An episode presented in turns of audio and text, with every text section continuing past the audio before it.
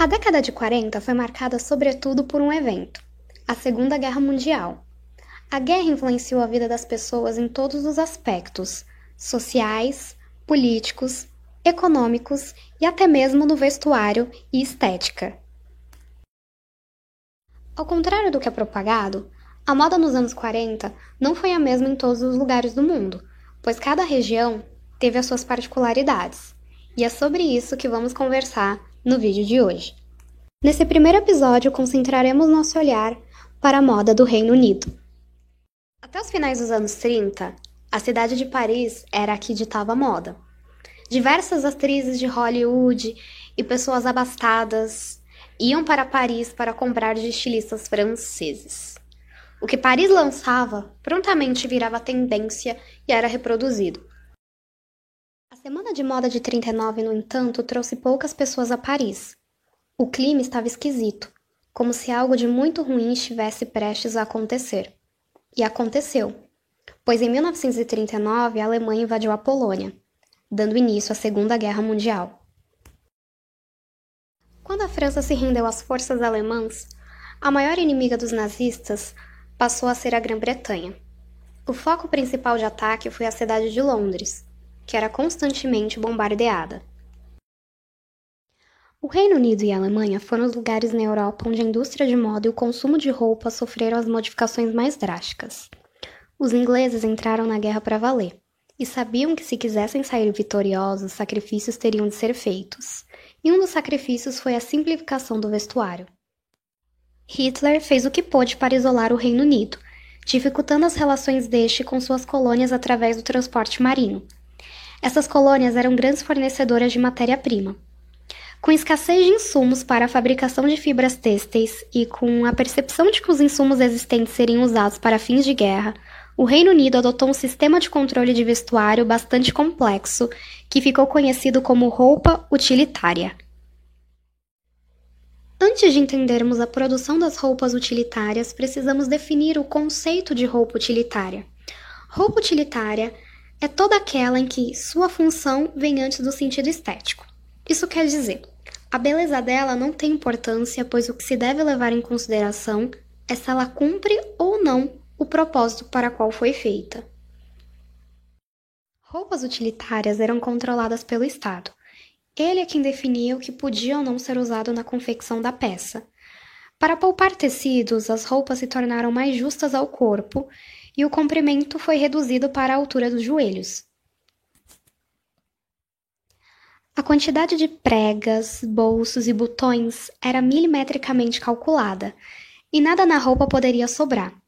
O efeito disso foi um vestuário sóbrio e por vezes básico, algo que inicialmente não agradou às mulheres. Para contar com o apoio feminino que estava muito descontente e tirar o estigma de que roupas utilitárias eram feias, o governo no Reino Unido pediu que a Associação de Designers de Londres criasse modelos de roupas que fossem desejáveis. E além disso, pediu que a revista Vogue mostrasse apoio ao vestuário utilitário e publicasse editoriais de peças no estilo. A cor do vestuário variava de acordo com a disponibilidade de pigmentos, mas de modo geral, as roupas na Inglaterra durante a Segunda Guerra Mundial eram tons sóbrios, tais como preto, cinza, bege, caramelo e azul marinho. Outra explicação para o uso das cores neutras é o fato de que as roupas utilitárias eram feitas para durarem mais de uma estação. Por isso, os tons empregados eram os mais fáceis de serem combinados. Apesar da aparência das roupas utilitárias dividir opiniões, nada se pode falar de sua durabilidade. Elas eram feitas para durarem anos e os materiais utilizados, desde o tecido até os aviamentos, tinham excelente qualidade. As roupas utilitárias recebiam uma etiqueta marcada CC41. A sigla em inglês significava Controlled Commodity, que quer dizer mercadoria controlada. E o 41 era menção ao ano de 1941, que é a data em que o Reino Unido deu início a esse sistema. Além das peças seguirem rígidas diretrizes, havia também o racionamento de roupas. Esse racionamento, ironicamente, foi inspirado em um modelo alemão dos finais dos anos 30. Todas as roupas feitas a partir dos novos padrões de produção iam para o mercado e só podiam ser compradas com cupons ou combinações entre cupons e dinheiro. No início da guerra, estima-se que cada cidadão recebia em torno de 60 cupons. Mas isso não significava que daria para comprar 60 peças de roupas, pois cada mercadoria tinha um preço fixo que variava de acordo com sua categoria.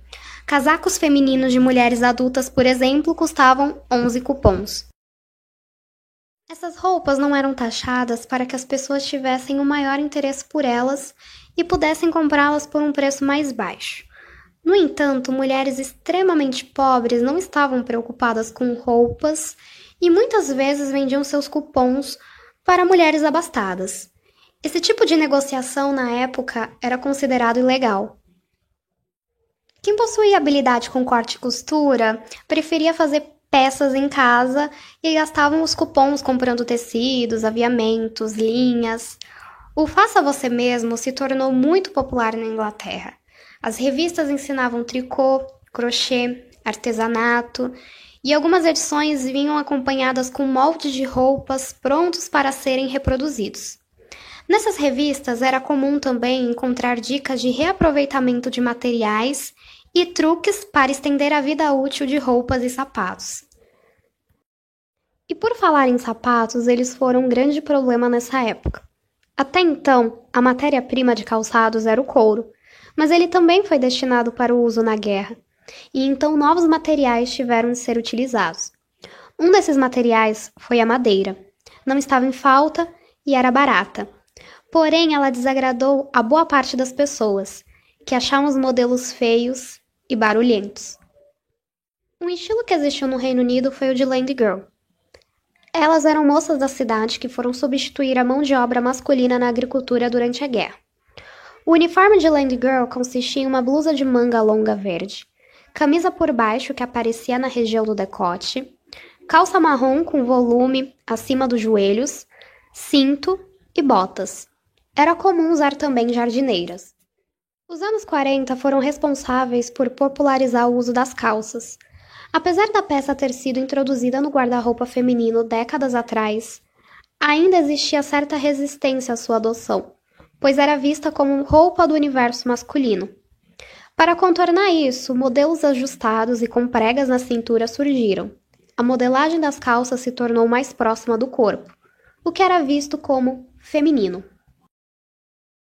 O ideal de feminilidade esteve o tempo inteiro em jogo durante a guerra. Vestidos longos, acessórios brilhantes, bolsas pequenas, babados, rendas, tudo isso era considerado parte essencial da vestimenta de uma mulher.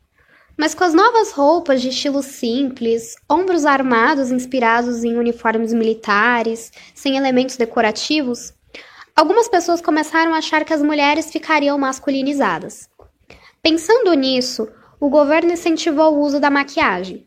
Há um grande mito de que faltou maquiagem durante a década de 40, mas isso não procede. Alemanha e Reino Unido, em alguns momentos, tiveram sim falta de produtos, mas o Reino Unido fez o que pôde para manter sua indústria de cosméticos em pé e costumava importar dos Estados Unidos, que na época era o maior produtor de maquiagens do mundo. O governo nunca proibiu trabalhadoras e militares de usarem maquiagem. Ao contrário, usavam as propagandas de cosméticos para fazerem campanha. Um batom muito famoso foi o Victory Head, em português, Vermelho Vitória. Mas se as maquiagens estavam liberadas, o mesmo não podemos falar dos penteados. As mulheres que trabalhavam na indústria precisavam manter seus cabelos presos. Essa medida foi adotada em praticamente todos os países em que mulheres trabalhavam em fábricas. A atriz estadunidense Veronica Lake, no início dos anos 40, usava um penteado conhecido como peekaboo, onde uma mecha ficava solta por cima dos olhos. Mulheres do mundo inteiro a estavam copiando, mas essa moda começou a ocasionar alguns acidentes de trabalho, onde cabelos ficavam presos em engrenagens. O governo dos Estados Unidos, então, fez um vídeo campanha onde Verônica aparecia ensinando o penteado, em que o cabelo ficava totalmente preso. Era um modo de convencer as mulheres a não deixarem seus cabelos soltos. Os turbantes e lenços se tornaram muito populares, até mesmo as mulheres que não trabalhavam na indústria o adotaram. Em países onde a fabricação de shampoo e condicionador ficou comprometida, foram usados para disfarçar o cabelo sujo. As mulheres que não tinham obrigação de usarem turbantes por causa de empregos investiram em pequenos chapéus. As revistas da época ensinavam muitos tutoriais de acessórios de cabelos. Tudo poderia ser transformado, bastava ser criativo. E os vestidos de noiva, como ficaram? Vestidos de noiva eram muito dispendiosos antes da guerra. Várias noivas na Inglaterra se casaram sem vestido ou usaram modelos muito modestos. Atrizes de Hollywood chegaram a fazer campanhas de doação de vestidos para as inglesas. As bolsas pequenas da década passada foram substituídas por modelos em estilo maleta. Nos primeiros anos da guerra, as pessoas usavam muito a máscara de gás ao sair de casa, e as mulheres precisavam de espaço para levar objetos de proteção. Com a abertura do mercado de trabalho, as mulheres passavam mais tempo na rua e tinham que ter bolsas espaçosas. Uma prática que se tornou comum no período foi a troca de roupas e a compra de peças de segunda mão. Lojas com roupas usadas caíram no gosto popular, e trajar itens usados já não era mais visto como depreciativo, e sim econômico e necessário. O sistema utilitário foi obrigatório até 1949, mas a fabricação de roupas nesse padrão se estendeu até o início dos anos 50. A experiência de racionamento de roupas mudou significativamente a percepção do Reino Unido em relação à moda. As pessoas passaram a valorizar a qualidade das roupas e não só sua parte estética. Se tornaram clientes exigentes e conseguiram enfrentar essa época tão sombria sendo criativos. O vídeo de hoje foi esse. Teremos um especial sobre a indumentária masculina durante os anos 40, então não se preocupem. Vai ter outros episódios sobre a década de 40. Não esqueçam de me acompanhar, as minhas redes sociais vão estar aí na descrição. Acompanhe também o blog historiadamoda.com.br e o meu Instagram, arroba. Até mais!